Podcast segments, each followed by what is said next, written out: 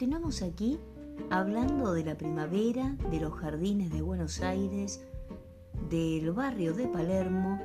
y puntualmente del Jardín Botánico de Buenos Aires, esa gran creación de Carlos Tais que ya en un episodio anterior comenzábamos a mencionar. Hacia 1892, ya terminando el siglo XIX, en medio de una ciudad que comenzaba a crecer, que daría ese marco de tráfico y edificios que hoy tiene, pero todavía eso era lo que vendría en medio de las tierras que antiguamente habían pertenecido a don Juan Manuel de Rosas, que por un largo tiempo habían quedado expropiadas, pero fuera del uso intensivo, hacia 1892, Carlos Tais interviene, logra del presidente de la nación que se cedan alrededor de 8 hectáreas y así se crea el jardín botánico. Tengamos en cuenta que este notable arquitecto, paisajista, naturalista, Carlos Tais, era en ese momento el flamante director de paseos y jardines públicos de la ciudad de Buenos Aires, cargo que según nos cuentan las crónicas, detentaría, tendría por más de tres décadas. Pero la idea de los jardines en Buenos Aires, la idea de arbolar Buenos Aires y crear un foco de recursos y de centro de árboles, plantas, vegetación, ya era previa. ¿Por qué? Porque aquí comienzan a aparecer muchos nombres y sitios que los vecinos de Palermo seguramente tendrán en cuenta.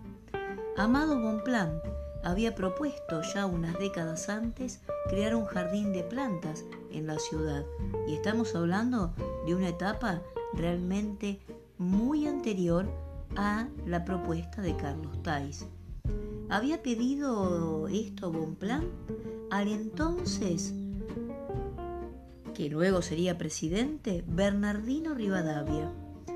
Y ya Bernardino Rivadavia y Zarratea habían comenzado también con la idea de crear un museo de ciencias naturales, o sea que ya veníamos con toda una serie de propuestas a lo largo del siglo XIX para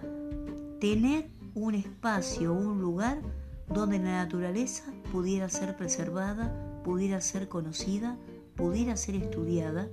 y lo fundamental, pudiera ser apreciada.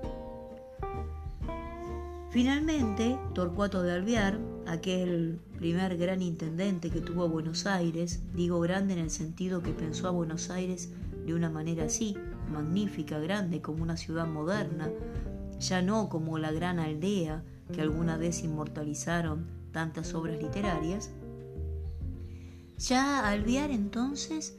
empezó a considerar la posibilidad de crear un espacio concreto, pero finalmente fue el impulso decisivo de Thais, que ya había estado realizando parques y plazas en otras partes del país. Tengamos en cuenta que son más de 70 los parques y plazas que creó Thais a lo largo de nuestro territorio,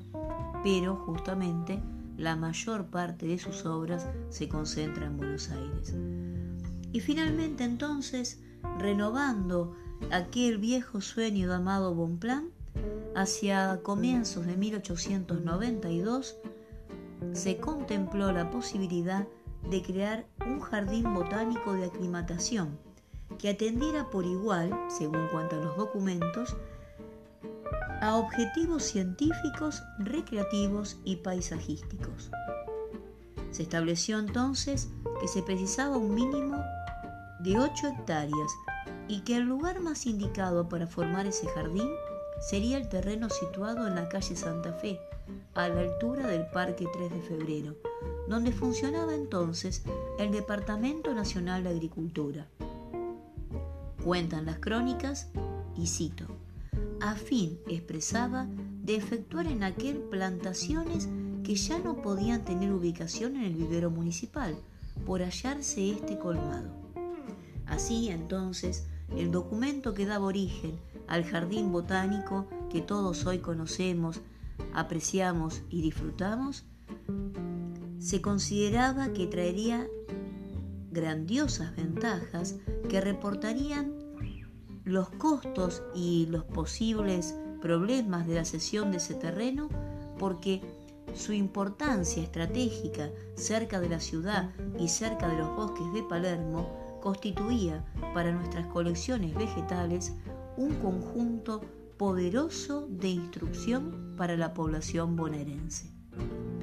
Justamente, aprobada la iniciativa por el intendente entonces Alvear, Francisco Bollini, y allí tenemos nuevamente un apellido que los viejos vecinos de Palermo recordarán,